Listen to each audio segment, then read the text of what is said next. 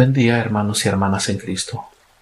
Bienvenidos sean todos a nuestros 10 minutos de oración, meditación y enseñanza diaria con misioneros del amor de Dios. Los invito a que busquen un lugar cómodo donde puedan estar en silencio. Nos sentamos con la espalda recta, los hombros y el cuello relajados. Dejamos las preocupaciones a un lado y cerramos los ojos si podemos. Respiramos profundo con la nariz y exhalamos por la boca. Lo hacemos una vez más. Respiramos profundo por la nariz y exhalamos lentamente por la boca. Ahora invitamos al Espíritu Santo diciéndole, Ven, Espíritu de Dios, te necesitamos. Ayúdanos y guíanos durante el día, especialmente en este momento de oración que abramos nuestros oídos y nuestro corazón a tu palabra. Respiramos profundo una vez más y exhalamos lentamente por la boca. Hermanos y hermanas en Cristo, y está muy cerca la cuaresma y creo que es bueno empezar a prepararnos para su venida. Para ello, quiero compartirles algo que me sucedió hace unos años y que me llevó a la enseñanza que les voy a compartir. Hace unos años en la iglesia imprimíamos una revista de misioneros del amor de Dios cada mes.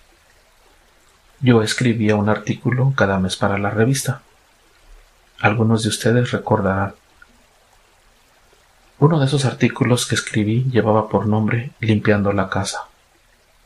Y aquí les comparto parte de lo que escribí en ese artículo. En una ocasión, unos días antes de la edición de la revista, me encontraba ocupado haciendo algunos arreglos a la casa. Días después de terminar con los arreglos de la casa, estando a punto de empezar a escribir el artículo, me di cuenta que en el pequeño escritorio donde tengo mi computadora estaba lleno de las cosas que había puesto sobre él los días cuando estaba arreglando la casa. Entonces me puse a quitarlos, pero me llevó más tiempo de lo que calculé y no me dio tiempo de empezar a escribir el artículo ese día. Al día siguiente que me disponía a escribir el artículo, y recordando lo que me había sucedido el día anterior, caí en cuenta que para empezar a trabajar tuve que ponerme a limpiar y ordenar todo lo que estaba sobre el escritorio, porque de otra manera no hubiera estado cómodo y también estaría pensando en el desorden que estaba encima del mismo escritorio. Todo esto me llevó a reflexionar que de la misma manera, para poder darle la oportunidad a Dios de trabajar en nosotros, es importante que limpiemos y arreglemos todo lo que ante Dios es sucio y desordenado. La palabra de Dios nos dice lo siguiente en Primera de Juan capítulo 1, versículos del 5 al 9. Este es el mensaje que hemos recibido de Él, o sea, de Jesús, y que les anunciamos a ustedes que Dios es luz y que en Él no hay tinieblas. Si decimos que estamos en comunión con Él mientras caminamos en tinieblas, somos unos mentirosos y no actuamos en la verdad. En cambio, si caminamos en la luz, lo mismo que Él está en la luz, estamos en comunión unos con otros. Y la sangre de Jesús, el Hijo de Dios, nos purifica de todo pecado. Si decimos que no tenemos pecado, nos estamos engañando a nosotros mismos, y la verdad no está en nosotros. Pero si confesamos nuestros pecados, Él, que es fiel y justo, nos perdonará nuestros pecados y nos limpiará de toda maldad. Palabra de Dios. Te alabamos, Señor. En el versículo 5 y 6 nos dice que Dios es luz y que en Él no hay tinieblas. Y si creemos que estamos en comunión con Dios estando en pecado, no estamos en la verdad y que somos unos mentirosos.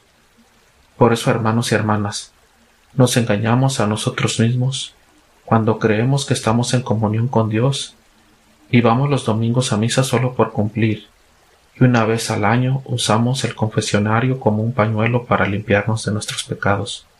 pero durante la semana seguimos con nuestras vidas desordenadas, hablando en doble sentido con vulgaridades, en borracheras y fiestas de desorden, etc.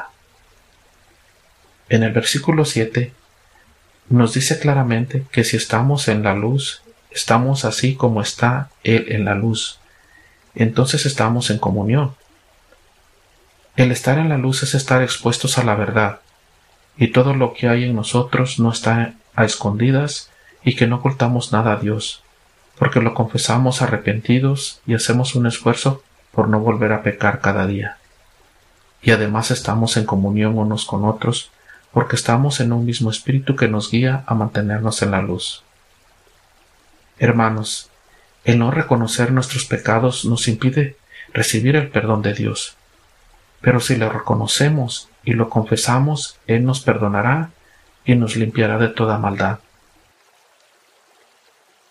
Volviendo al relato de cuando estaba ordenando el cuarto, en esa ocasión recuerdo que también tuve que mover un colchón que estaba muy pesado, pero algo estaba en el piso estorbándome el paso, y tuve que recargar el colchón sobre mi espalda para mover lo que estaba en el piso.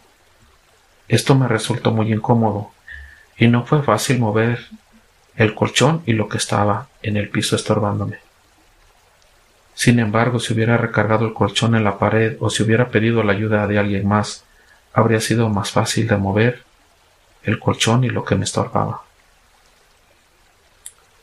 De esta misma manera, la vida para muchos de nosotros se siente tan pesada como si tuviéramos una carga sobre nuestros hombros y sobre nuestras espaldas, y nos resulta muy difícil e incómoda. Pero Jesús nos invita a descargar de nuestros hombros y nuestras espaldas remordimientos, tristezas, penas, rencores, preocupaciones, etc.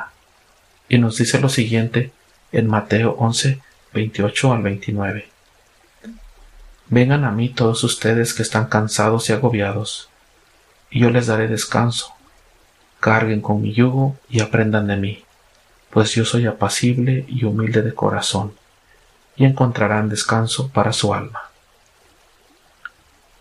Jesús sabía de antemano que todas estas cargas harían más difícil nuestra vida y por eso nos pide que nos deshagamos de ellas. Y no solo eso, Él mismo se ofrece a ayudarnos con ellas. De vuelta a lo que estaba contando, así como en el principio pospuse el escribir el artículo para hacer otra cosa, también en la vida posponemos las cosas más importantes y necesarias, por otras que nos sirven o que si las hubiéramos hecho a su tiempo no tendríamos que hacerlas después. En esta cuaresma que se aproxima, tenemos la oportunidad de limpiar y organizar nuestras vidas. Hagamos nuestra parte, descargando de nuestras espaldas lo que nos hace más difícil e incómoda la vida, y pidámosle a Dios la claridad y el valor y la fuerza para hacerlo. Prepara tu casa, hermana y hermano en Cristo empezando a pasar tiempo con Dios todos los días. Y si ya lo haces, aumenta tu tiempo de oración con Él, para que a la venida de nuestro Señor resucitado, en la Semana Santa, la encuentre limpia, iluminada y llena de una fragancia agradable a Él. Además te sentirás aliviado después de liberarte de todo ese peso que llevabas encima. Te invito también a que participes en las actividades y celebraciones que se darán durante la Cuaresma y Semana Santa en tu iglesia o parroquia. Pidámosle a Dios nos dé su Espíritu Santo para que nos ayude, para que nos demos cuenta de lo que tenemos que limpiar y organizar en nuestras vidas, y que la bendición de Dios Todopoderoso, Padre, Hijo y Espíritu Santo, descienda sobre ustedes y sus familias. Y digámosle a Dios, Habla, Señor, que tu siervo te escucha.